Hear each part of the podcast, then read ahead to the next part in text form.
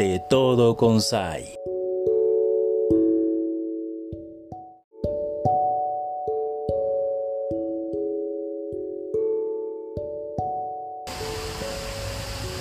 Hola, ¿qué tal amigos y amigas? Es tiempo de que escuches las cascadas, cómo están cayendo aquí en donde se encuentra el doctor Jesús Guerrero en estas cápsulas que tenemos para ti, para hablar de la Navidad. Mi nombre es Zayla Viridiana Jiménez, aquí estamos para ti, para hacerte llegar la buena vibra y que podamos de alguna manera compartir y entender el significado de la Navidad.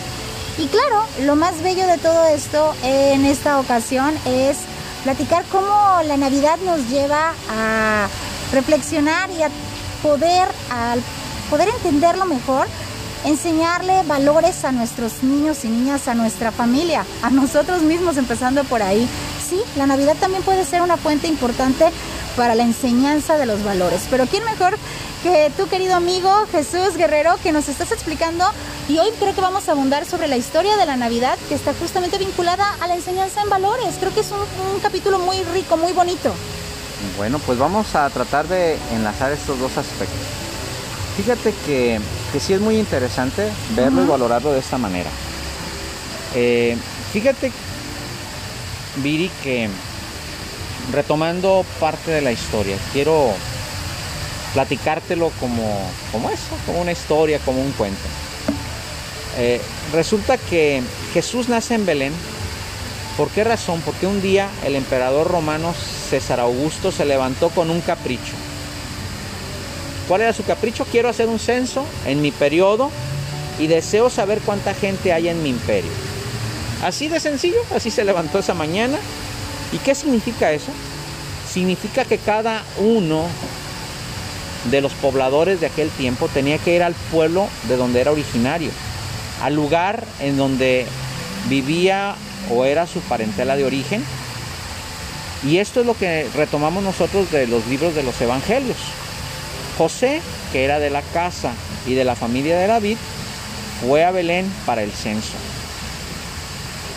Quisiera abrirte esto en tu mente, Viri, en nuestros pensamientos y a Sí. todos los que nos están escuchando. ¿Alguna vez nos hemos puesto a pensar la belleza conmovedora, profunda, inimaginable de que si se encontraran los registros de ese censo, encontraríamos un acta de nacimiento con un nombre de un niño nacido en Belén, hijo de José, hijo de María. Conocido como Jesús de Nazaret, o cómo estaría la. Imagínate que encontrara esta clase de, de, de- de vestigios históricos. ¡Wow! Sería increíble. Bueno, aquí lo interesante, Viri, es que no solamente encontrar eh, esa carta nos llenaría de profunda emoción, sino que además ratificaría finalmente que Jesús, como ser humano, como verbo encarnado, llegó a un día a estar entre nosotros. Y Claro, daría mucha certidumbre. tenía un acta de nacimiento, Imagínate. como tú y como yo. Fíjate nada más lo hermoso. Esto es lo más importante eh, para poder entender la magnificencia de, de ese momento, de ese evento. El Hijo Eterno de Dios entró en los registros de la historia de la humanidad gracias a ese censo. Wow.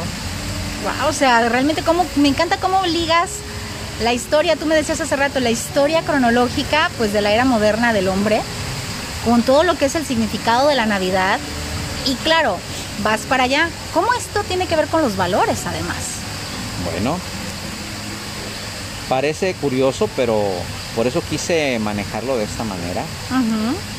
Haciendo el ejemplo del capricho del emperador. Sí, que como ese dato fortuito hizo que se hiciera un censo y que hubiera un registro y que fuera en Belén, además que es el lugar donde sabemos que millones de personas van todo el tiempo para conocer el lugar donde nació, ¿no?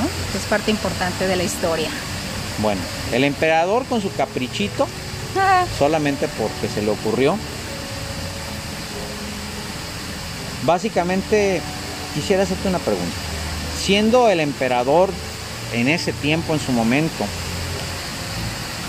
de, una, de un imperio en expansión, en donde tenía prácticamente pues todo, yo te quisiera preguntar, ¿dónde está ahora ese emperador? ¿Alguien se acuerda verdaderamente de él? Digo, fuera de los anales de la historia o de lo que estudiamos en los libros de historia. Dejó algo para la humanidad que sea muy digno de consideración, de respeto, de imitación o de algo simple y sencillamente. El emperador vivía en Roma, tenía grandes palacios, era el emperador del mundo conocido. Y cuando Roma era el dueño del mundo, ¿no? Porque recordemos cuál era su extensión de dominio, o sea, lugares de toda Europa, Asia, África, o sea, el mundo era suyo de los romanos. Pues tenía todas las riquezas que podía tenerse en ese momento. Bueno, en contraste, en contraste, en una pequeña gruta de Belén nació un niño pobrecito. Sus padres llegaron caminando, quizás en un borquito, como nos cuenta la tradición. Y pues nació y lo envolvieron en lo que tenía, en pañales. Lo recostaron en un pesebre junto a los animales que había en ese lugar.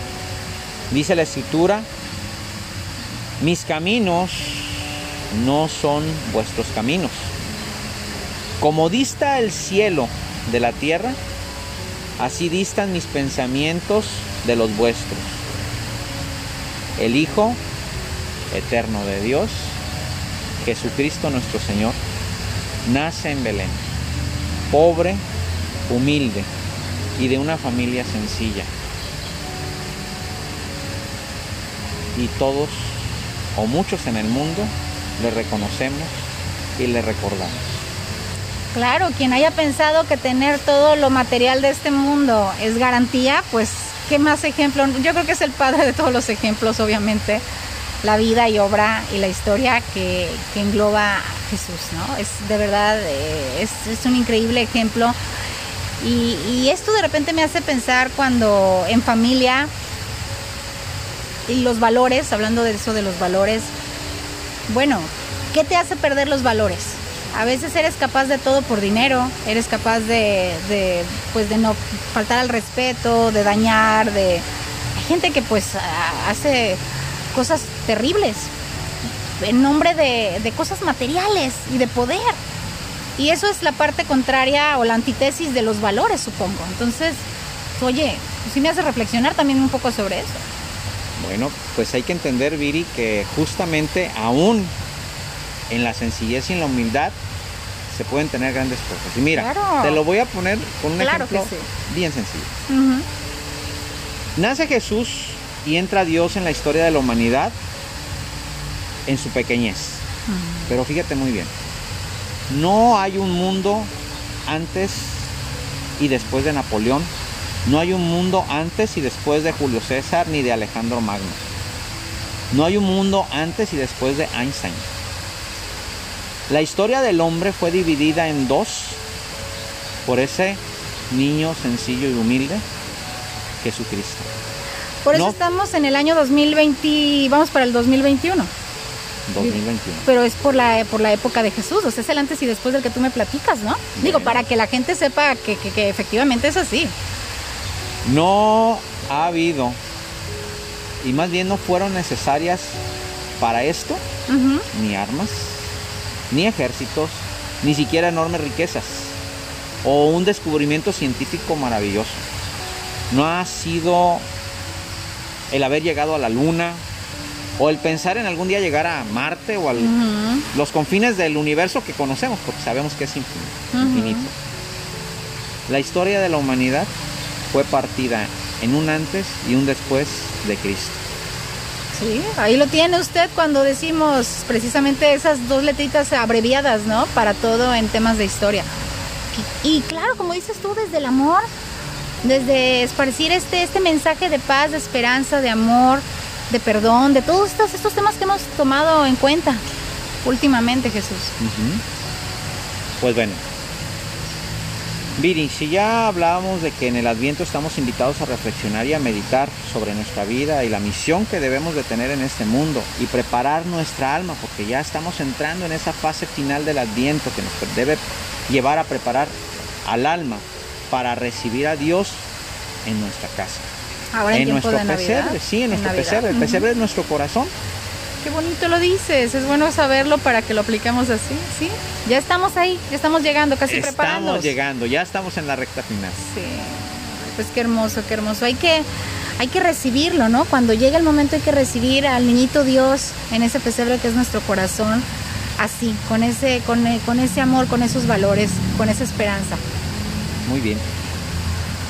Y pues vamos a hacer Sí, vamos a hacer una, una pausa muy breve, agradeciendo muchísimo que nos platicaras sobre esto. Fíjate, con ganas de seguir la plática, pero como dices tú, ya se nos acabó el tiempo. Pero lo dejaremos para el siguiente capítulo. ¿Qué te parece? Me parece perfecto, Viri. Sí, nosotros eh, agradecemos mucho a nuestras audiencias que nos dejaron llegar hasta donde ustedes están. Recuerda, es Radio Conexión 98.1 FM y gracias a quienes nos siguen en las plataformas digitales. Hasta la próxima.